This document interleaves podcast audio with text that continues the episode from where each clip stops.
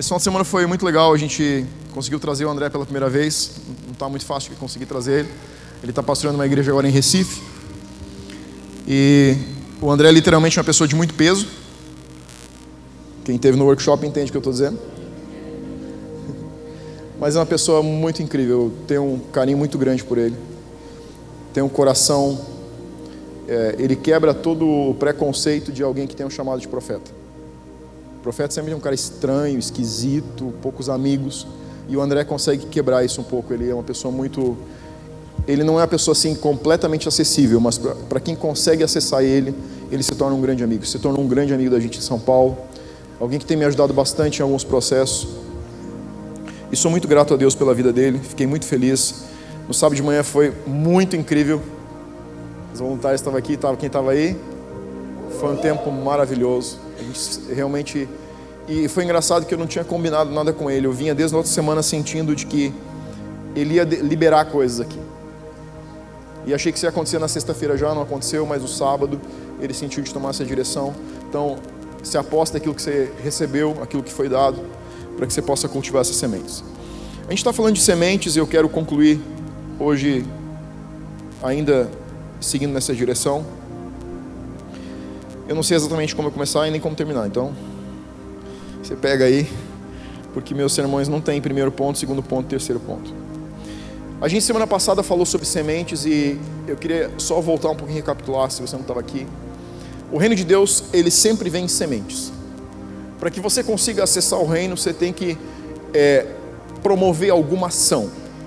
O reino não acontece nenhum movimento de transformação na nossa vida, na vida das pessoas ao nosso redor, vai acontecer sem que seja gerado uma ação para que o reino se manifeste. O reino sempre é uma resposta. Ele não é ação, ele vem como uma resposta a uma ação de um homem ou de uma mulher. Quando você começa a olhar para quando Jesus curava as pessoas, ele sempre gerava uma ação que promovia algum engajamento da pessoa que precisava de uma, de uma solução de um problema. Só os defuntos que não tinham ação, mas aí ele incomodava a mãe para a mãe ou o pai ter uma ação na situação. Mas em todos os milagres que ele faz, ele no mínimo faz uma pergunta para a pessoa. E quando você olha as perguntas que ele faz, se você não entende por que ele está fazendo a pergunta, ela não faz muito sentido. Então você tem lá o cego na beira da estrada, que já é cego desde nascença, e gritando desesperadamente por, por uma cura, porque ele quer que Jesus olhe para ele. Jesus olha para ele, aí eles colocam ele de frente para Jesus, e Jesus pergunta: O que você quer? Tipo, Vai que o cara quer um cavalo. Né? Vai que o cara quer uma casa nova. Uma capa nova para ficar pedindo esmola. É lógico que se o cara está na frente de Jesus dizendo para ele quem ele é, que ele vai pedir que ele quer ser curado. E é exatamente o que ele pede. Mas Jesus sabia disso. Ele sabe o que as pessoas deixam rodar nos seus corações. Como que ele não sabia o que você queria? Mas ele está gerando ação, engajamento. Então aqui tem o primeiro ponto. Se você precisa, quer, deseja algo dentro do reino, se deseja um dom, se deseja se mover a uma coisa, você tem que gerar uma ação. Você, o reino vem em semente, você vai ter que pegar a semente, você vai ter que colocá-la na terra, você vai ter que cultivar ela. Existe um processo de cultivo. Primeiro ela vai se esconder na terra, a gente falou sobre isso na semana passada. Falamos sobre a questão de regá-la com água, que é ficar no lugar secreto. É, eu sempre, quando eu olhava alguém se mover com palavra de conhecimento eu, e cura, eu dizia, cara, eu quero isso para mim. Eu vou dizer um negócio: se tinha um negócio que eu não tinha na minha vida, era isso. E pedi para que pessoas que tinham isso orassem comigo e fui para cima cultivar. O que você recebeu, o que nós recebemos como casa aqui nesse final de semana, tem cultivo de 4, 5 anos. Sementes que você ganhou, a gente está pagando um preço como família há mais de 4, 5 anos, no lugar secreto. E você tem direito que você faz parte dessa família. Como pai espiritual dessa casa, você tem direito à herança porque ela corre de cima para baixo. Então a gente precisa entender que nada no reino, em primeiro lugar, vem sem ser por sementes. Segundo lugar, nada vem sem um preço pago. Entenda algo e aprenda algo. Nada nessa vida que é de graça realmente vale a pena. Se é bom, você vai pagar caro. É fato. Você não consegue coisas boas a um preço barato ou de graça. Se estão te dando algo de graça, vão te cobrar alguma coisa depois. tudo aquilo que é bom custa um preço e custa caro. Ou seja, você ganha uma semente, você vai ter que se engajar no processo, você vai ter que pagar o preço, porque aquela semente, se ela ficar no bolso, ela perde o prazo de validade. Então você precisa se envolver no processo para ver aquela planta germinar e ela começar a produzir o fruto que você está esperando. E agora eu quero que você vá para Mateus capítulo 13. E a gente vai conectar uma outra história sobre sementes para seguir hoje.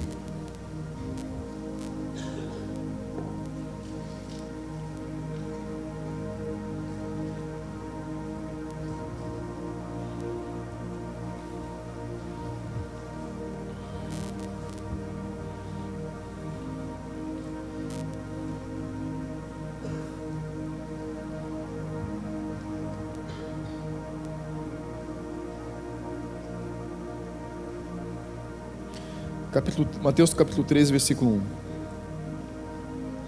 Parábola do semeador.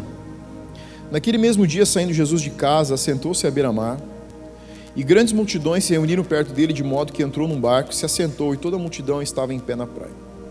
E de muitas coisas lhes falou por parábolas e dizia: Eis que o semeador saiu a semear. E ao semear, uma parte da caiu à beira do caminho, e vindo as aves a comeram. Outra parte caiu em solo rochoso, onde a terra era pouca, e logo nasceu, visto não ser profunda a terra. Saindo, porém, o sol a queimou, e porque não tinha raiz, secou-se. Ora, outra caiu entre os espinhos, e os espinhos cresceram e a sufocaram. Outra, enfim, caiu em terra boa, e deu fruto a cem, a sessenta e a trinta por um. Quando Jesus falou sobre o reino, é, aqui tem um, um conceito em três ou quatro capítulos que está tudo conectado. Você consegue entender se você começar a ler Mateus 12, 13, 14, 15, 16 ali. Você precisa ter uma visão panorâmica para entender que tudo que Jesus está falando a respeito de semente, a respeito do reino, está tá, tá tudo junto e separado. São conceitos, mas todos esses conceitos constroem uma ideia. E a ideia dá um conceito geral de como o reino funciona. Quando Jesus está falando sobre a parábola da, do semeador, ele diz o seguinte: O semeador saiu a semear e ele lançou semente e a semente caiu em quatro tipos de terreno.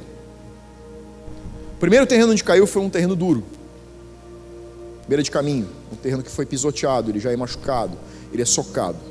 A segunda semente, a segunda porção de semente caiu em uma terra é, no meio de pedras, a terceira caiu no meio de espinhos e a quarta parte caiu numa terra boa.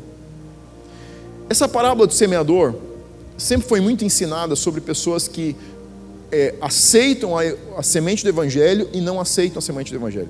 Três classes de pessoas que não aceitam e uma classe de pessoas que aceitam. E é uma verdade, mas não é toda verdade.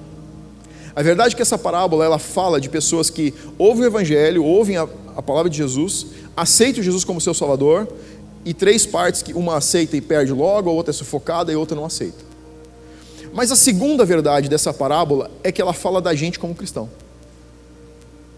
E talvez seja a maior aplicação dessa, dessa parábola. Quando Jesus está contando sobre o semeador, ele está dizendo que a semente cai em três tipos de terras, ou quatro tipos de terras.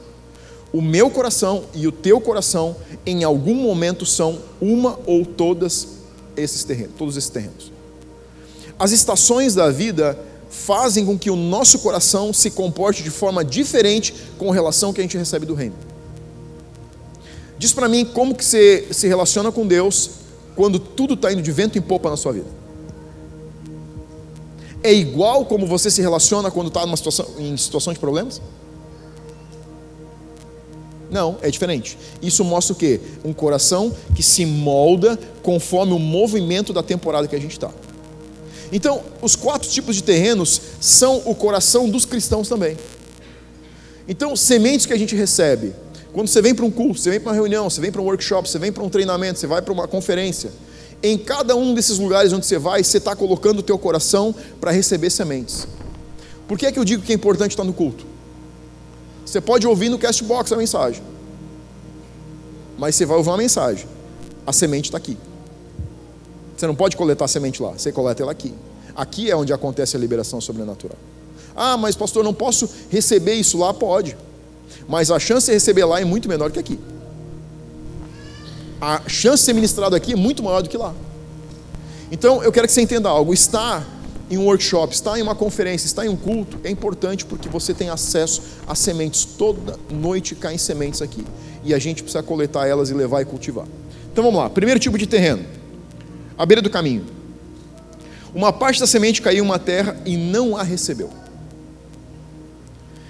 Em alguns momentos da nossa vida, sementes caem num terreno duro do nosso coração e nós não recebemos as sementes porque a gente está com o coração endurecido, muitas vezes por uma temporada da vida, por situações que aconteceram, machucado por pessoas. Essa beira do caminho é uma, não é o caminho onde as pessoas passavam, mas era exatamente a primeira porção de terra à beira dessa estrada que já também era pisada. A beira do caminho é uma, um território duro, e aqui tem o conceito principal da semente. Semente não tem poder de penetração. algum. Se você está numa temporada, se a gente está numa temporada onde o coração está endurecido, a semente cai e ela não consegue penetrar. O nosso coração recebe a semente, mas ela fica superficialmente deitada do caminho. E aí o conceito disso aqui é que Jesus disse que como essa semente não penetra na terra, os passarinhos vêm e roubam a semente. Segundo conceito: quando você recebe a semente e você não cobre ela e ela fica num território duro. Eu vi um pastor falar, ele disse: três dias e o diabo te rouba aquilo que você recebeu. Sabe por que, que eu digo que você precisa sair daqui em domingo à noite? Você precisa passar a semana mastigando o que você recebeu aqui? Porque eu não quero que você seja roubado da revelação que você recebeu enquanto está sentado aqui. Se você apenas ouve e não medita nessa palavra, é uma ação de deixar ela deitada. Quando a gente deixa ela deitada, ela é roubada. Eu perdi muitas palavras assim. Eu perdi palavras proféticas na minha vida por ter um coração duro. E o coração duro às vezes está duro por causa de situações que machucaram a gente. A questão é que o nosso coração não pode estar endurecido em momento algum. Quem está perdendo, se o coração está duro, não é a semente e não é o reino, é você. Porque ela simplesmente não vai ser forçada para dentro. Quando eu falo para a equipe a respeito de discipulados, eu sempre digo: usem a mesma demanda de discipulado que eu uso com vocês. Eu não chamo ninguém para discipular. E também não insisto no que eu estou dizendo porque eu entendi que eu não consigo enfiar semente dentro do teu coração. Se você não quiser receber, você vai me escutar, você vai levantar, você vai embora e não vai mudar nada. É a mesma dinâmica que eu digo para eles. Não chamem pessoas para discipular. Apenas atendam a demanda das pessoas quando elas pedem um discipulado. Por quê? Porque é o coração que está dizendo como ele está recebendo as sementes. Durante uma boa temporada da minha vida eu sofri porque eu sentava com pessoas, gastava a minha vida, perdia o meu tempo, literalmente jogava fora o meu tempo, tentando fazer eles entender princípios do reino. Tudo que eu conseguia era privar a minha família de ter tempo comigo. Tudo que eu conseguia era privar a mim mesmo de ter tempo com Deus. Tudo que eu fazia era perder tempo. Você não consegue enfiar nada no coração de alguém se ele não quer receber. Você já teve conversa com teu marido quando ele está bravo? Mudou alguma coisa? Não. Você já conversou com a tua esposa quando ela não está afim de papo? E você está certo? Isso é raro. e aí você vai e perde a chance. Então, é isso. Com o princípio do reino é a mesma coisa. Você está tentando colocar a semente, mas o território está fechado. O coração está endurecido ele não consegue captar, ele não consegue receber, porque não tem disposição para receber. O lavrador não consegue plantar a semente porque a terra está endurecida. Muitas vezes a gente está se relacionando com Deus com um coração duro. Está posicionado para receber semente, mas está tão focado em tudo aquilo que já sabe, em tudo aquilo que já fez, em tudo aquilo que já recebeu, que não consegue receber boas novas sementes. O André perguntou para mim, ele disse, Michel, como foi o ano que vocês estiveram em São Paulo? 2016, amor? 7? Isso, obrigado. Eu disse, cara, foi incrível, foi um dos melhores anos da minha vida. Ele disse, a que você acredita isso? Conversamos bastante. Eu disse, sabe, eu estava pensando ontem sobre isso. E eu descobri que eu ganhei três ou quatro anos em um ano. Ele disse, é, eu percebi que vocês estão muito à frente de, dos colegas que saíram da mesma turma que vocês. Vocês passaram por gente que veio antes de vocês. Ele disse, por que, que você acha que é isso? Eu disse, André, quando, eu, quando nós fomos para São Paulo, a gente, eu simplesmente decidi que eu ia jogar todos os meus conceitos fora, quando eles conflitassem com as novas revelações que eu ia receber. E eu não entendi o princípio do coração duro. Sabe o que muitas vezes é o coração duro? Você pega a tua bagagem e você está recebendo novas revelações de Deus e as revelações novas são conflitantes com as velhas. Você está perdendo semente nova por causa de terra dura velha. Eu disse, eu simplesmente decidi que tudo aquilo que eu ouvisse e eu conseguisse ver fruto bom, eu ia pegar, quando o meu conceito conflitasse, eu ia jogar fora. E foi isso que a gente fez. Literalmente. Quando um não conseguia digerir, o outro ajudava o outro a digerir. E eu sei que a gente passou um ano com muita velocidade. Porque a gente decidiu fazer um coração ficar macio para receber semente. Se você está sentado aqui, não perca seu tempo com a sua cabeça brigando com as informações novas. Joga teu conceito velho fora. Segundo tipo de terra. Solo rochoso, onde a terra era pouca. Essa semente, por ter pouca terra, as raízes não podem fundo. Então, quando os problemas começam, essas pessoas fogem. A pouca terra, é interessante que o coração que tem terra misturada com pedra tem mais rapidez de processar semente do que a terra boa. Imediatamente a semente germina mas ela germina imediatamente porque a terra é pouca. E porque ela começa a concorrer, porque ela não tem raiz o suficiente, ela acaba se perdendo. Pouca terra significa que você recebe a semente. São pessoas que ficam muito empolgadas. Você olha para ele e diz: Uau! É isso! Ele o que faltava na minha vida destravou. Três semanas depois você pergunta, como é que você está? Estou numa pior. Ah, minha vida está terrível. Tá, mas e faz três semanas que a gente conversou, você estava bem? É, mas eu estou em outra onda. O que, que é isso? É falta de resiliência. E é engraçado, volta no versículo que eu quero te mostrar um princípio aqui bem legal. No, no versículo 5: Outra parte caiu em solo rochoso, onde a terra era pouco, e logo nasceu visto não ser profunda a terra. Saindo, porém, o sol a queimou, e porque não tinha raiz, se secou. A semente conseguiu germinar para cima, sem germinar para baixo. Isso é um efeito contra a natureza. Mas é um efeito contra a natureza porque a velocidade com que ela explodiu, explodiu só para fora. Você sabe que tem pessoas que recebem dons e quebram por causa do dom? Porque não põe raiz para baixo. Ele põe fruto para fora. Sabe o que quer dizer isso aqui?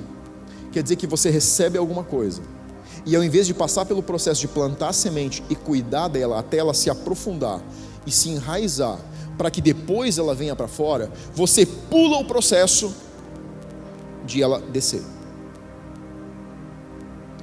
Velocidade não significa saúde, a não ser que seja sustentável. Se for rápido demais, você quebra. E pode ser rápido, depende de você. Tem pessoas que têm muito foco em ver Deus fazer coisas através deles, mas tem pouco foco em mandar a raiz para o fundo quando você não manda raiz profundo o suficiente, quem vai quebrar é você. E aí você consegue entender um pouco por que, que o processo aqui com nós ele é lento, ralentado. Até para você servir.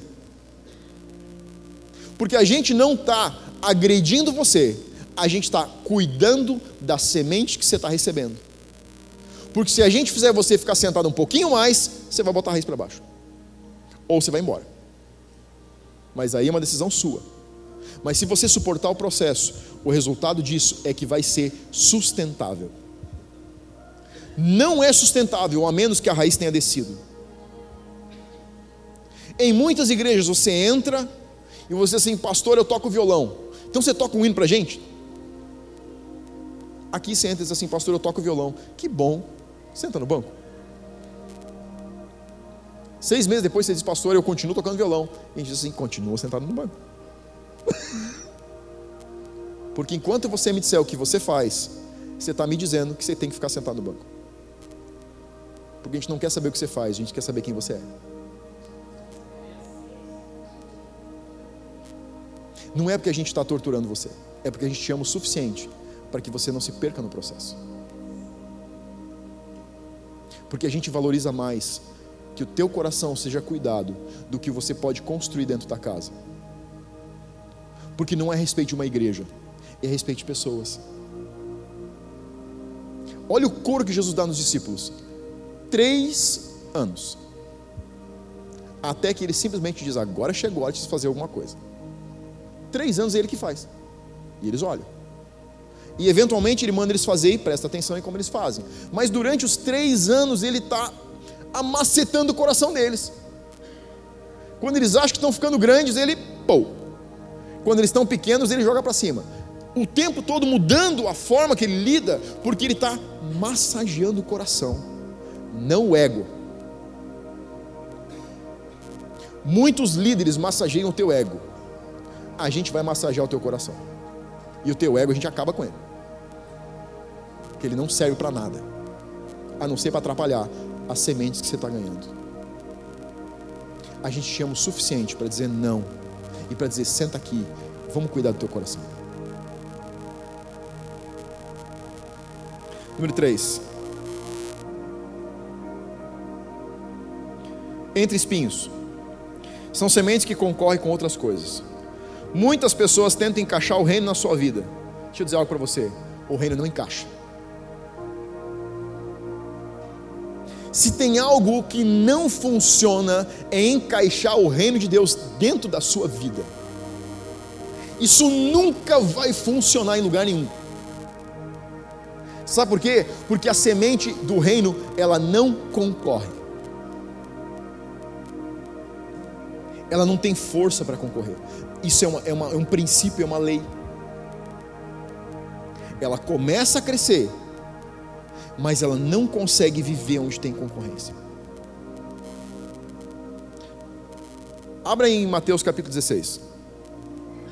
A gente agora, até agora estava lendo capítulo 13. Para você entender como está tudo conectado. Olha 16, 25.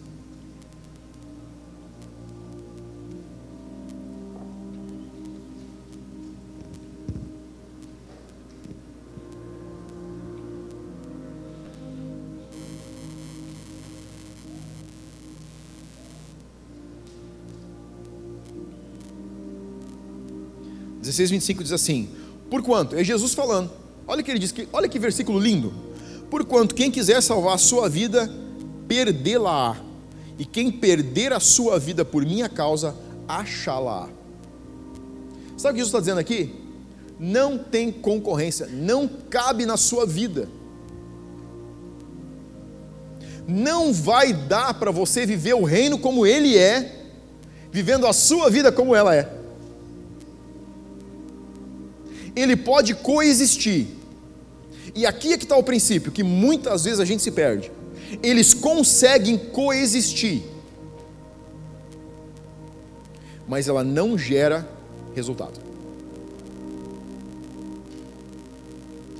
Diz que ela germina, ela tem raiz, ela vem para fora, mas ela não consegue pôr fruto. Ela não põe resultado. Ela não gera transformação ela não gera frutificação, ela não tem fertilidade, porque a fertilidade do reino não concorre com nada em paralelo. Se você estiver lutando contra a sua vida, isso acontece. tá tudo bem. O bebê também chora, a gente não para o culto por causa disso. Se você estiver tentando jogar dentro da sua vida o reino, vai dar certo até o ponto onde você quiser fazer ele produzir resultado. Não vai, não anda. Porque é a respeito de você se desgastar por uma causa. Se Entenda bem, existem pistas de corrida. O reino é que nem pista de corrida. Enquanto você não puser a chuteira ou tênis de corrida e entrar pelo menos em uma pista, você só está dentro do estádio. Quem está dentro do estádio não leva troféu nenhum. Ele assiste os outros levar troféu. Não é a respeito de conhecer e ouvir falar de Deus e a respeito de se envolver para que o reino cresça em alguma medida, no mínimo 30. Tem que produzir três vezes daquilo que você ganhou. O que, que você ganhou? Três vezes mais é o mínimo. 30%, 30 a mais é o mínimo. Tem que produzir no mínimo 30, ou 60, ou 100. Não pode produzir menos que 30. Diz que a semente que germina e produz, produz no mínimo 30% a mais. Mas você vai ter que entender que você vai ter que doar parte da sua vida para no mínimo produzir 30. Você pode sorrir para mim. Eu também te amo. Sabe o que eu estou querendo dizer para você? É que enquanto você tentar salvar a sua vida, você não está gerando fruto para o reino. Em algum dia você vai ter que dormir, decidir dormir menos para orar mais. Algum dia você vai ter que decidir comer menos para jejuar mais. Algum dia você vai ter que decidir servir para construir, para que alguém consiga alcançar o lugar onde você está sentado. É simples. A pista de velocidade é você quem escolhe. Mas você tem que, no mínimo, gerar 30%. A rentabilidade de Deus é bem alta. É um belo negócio. Arranca em 30, vai a 60 e pode ir a 100. Você acha que você trabalha muito? Sabe que horas eu acordei de manhã? 4h45. Sabe por quê? Porque todo dia de manhã eu digo para o meu corpo: você vai morrer. Eu vou acabar com a tua raça. Porque eu não quero chegar diante de Deus e ele olhar para mim e dizer assim: cara, você gostava da cama, hein? E eu gosto. Fez confessar meu pecado, eu gosto mas eu decidi que eu vou desgastar a minha vida por uma causa, e é por uma causa eterna. Aqui é que está o princípio. Os 30% que você colher, talvez você, talvez você nem colhe aqui na vida, mas você vai colher dividendos pela eternidade, sem parar, sem parar, sem parar e sem parar. É uma escolha de gastar 70, 60, 80 anos, não sei quantos anos você vai viver, quantos anos eu vou viver mas é uma decisão de investir uma parte da sua vida para que na eternidade você tenha resultado. Sabe o que você manda para a eternidade? Vida. Sabe qual é o problema da nossa geração? A gente está focado em prazer. E o reino é focado em resultado. Não é em prazer. Porque a Bíblia diz que Jesus foi para a cruz por causa da alegria que estava proposta. Sabe o que, que gera alegria? Tarefa concluída. Sabe o que, que gera prazer? Quando você ganha um presente. Diz para mim, o que, que você sente quando alguém chega a você assim, tudo um presente para você, olha aqui, pega isso aqui. Você sente alegria ou você sente prazer? Prazer. Quando você te, termina uma tarefa, conclui algo, você sente prazer ou alegria? alegria. As tarefas não vão te dar prazer, mas elas vão gerar alegria. O reino não vai te dar prazer, mas ele vai te dar alegria. Porque o Pai ainda trabalha, Jesus disse. E se o Pai trabalha, eu também trabalho, Jesus disse. E se Jesus disse eu trabalho, eu vou dizer depois dele, eu também trabalho.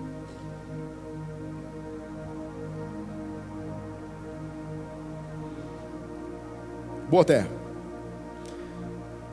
Essa não só recebe, mas cria raízes profundas, cresce, se desenvolve e dá fruto de 30, 60 e 100 por. O propósito que Deus tem com a semente sempre foi frutificação. O propósito de Deus não é que você ganhe sementes.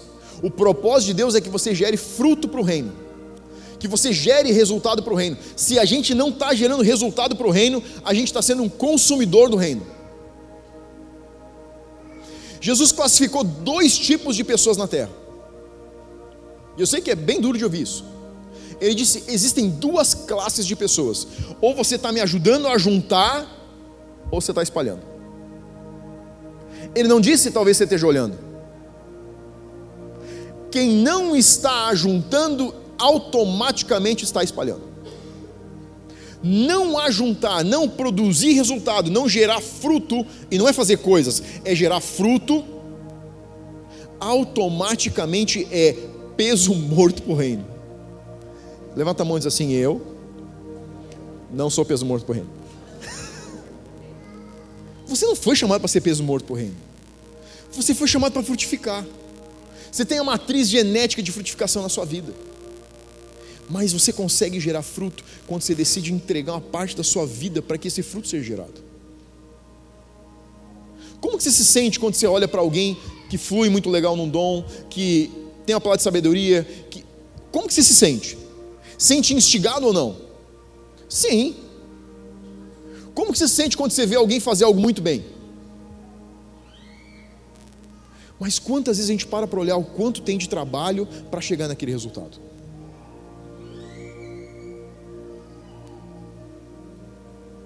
É muito legal olhar para alguém que venceu na vida trabalhando e dizer assim, cara, eu também queria ter o dinheiro que essa pessoa tem. Mas a maioria de nós não está disposta a pagar o preço para chegar nesse lugar. A gente quer resultado, a gente quer prazer, mas a gente não quer alegria. A alegria você tem quando você começa do zero, você constrói algo, você olha para trás assim, tá vendo? Não tinha nada, agora tem. Isso é o reino de Deus. Agora, como que a gente lida com essa semente? E a gente vai começar a concluir. Semana passada eu disse que um dos processos é quando a semente é escondida. Agora, o segundo momento é quando essa semente começa a aparecer. Onde que ela aparece? Dentro da comunidade local onde ela foi plantada. A sua fé, os seus dons, os seus talentos, aquilo que você recebeu de Deus, precisam aparecer primeiro dentro da comunidade local. Quando eu falo da comunidade local, eu estou falando da cidade, do lugar, do processo de discipulado, da célula, da conexão que você está. Se você olhar a parábola, diz que, o seu, não essa que a gente leu hoje, da semana passada, diz que a semente foi plantada na horta. Horta é coisa de casa. A semente precisa começar a aparecer primeiro em casa, para depois começar a aparecer fora. Primeiro ela precisa começar a aparecer para a pessoa que está cuidando de você. A primeira pessoa que vai ver se a semente na sua vida, se os dons que você está dizendo que estava pedindo para Deus começaram a dar resultado, é a pessoa que cuida do teu coração, a primeira pessoa.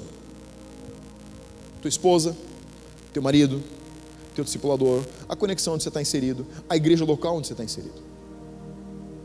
Tem muita gente que recebe algo e já quer sair para a internet, para o YouTube.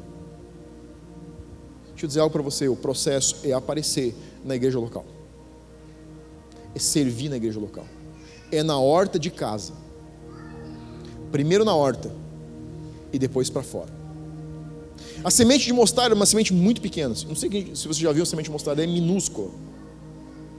Mas diz que ela se torna uma das maiores plantas onde os passarinhos vêm se aninhar e se alimentar. O desejo de Deus é que a gente fique grande, mas antes de ser grande, alguém tem que ser pequeno normalmente nós não queremos ser pequenos. Porque quando a gente é pequeno, alguém lida com a gente. O processo de ser pequeno é ser humilde, é se despedir de tudo aquilo que você se afirma e chegar no lugar de vulnerabilidade. A gente está falando verdade sobre uma coisa só: humildade. Sabe qual é? Como, humildade dá para a gente medir. Sabe como que você mede humildade? quando a pessoa que está cuidando do teu coração, te discipulando, sabe, sabe de você tudo que você sabe sobre você. A, dis, a diferença, a discrepância de, de níveis entre o que ele conhece do teu coração e o que você conhece do seu coração revela o seu nível e seu grau de humildade. O pastor que cuida do meu coração conhece os meus piores monstros. Conhece alguns que a minha esposa não conhece. Ah, eu tenho os meus. Estou tentando tirar eles do lugar de ser bichinho de estimação. Mas eu tenho. Mas ele conhece eles.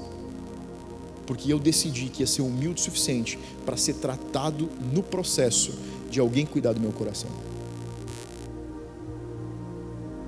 Sabe que às vezes a gente vai, senta numa conversa, e tudo que a gente quer mostrar é nosso tamanho.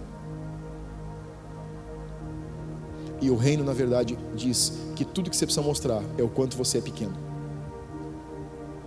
Você não está vivendo o valor do reino até você provar para a pessoa que você não é ninguém. E quando você consegue provar isso, é porque você está se tornando alguém. Você está comigo? Vamos terminar. E último ponto: os pássaros vêm buscar segurança e alimento.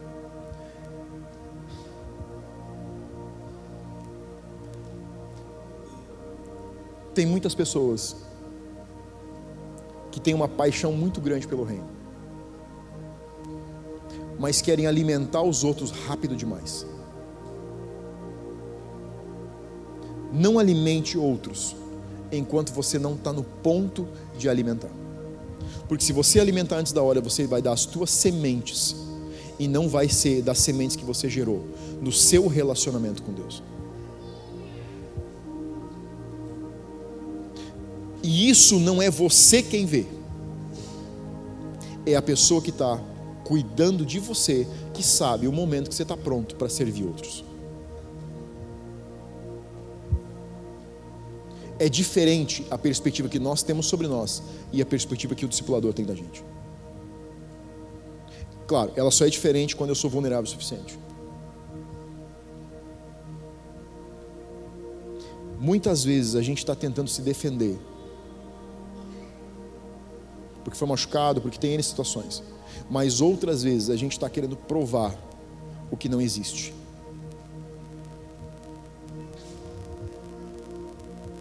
Você foi chamado para frutificar, mas existe um processo para gerar fruto.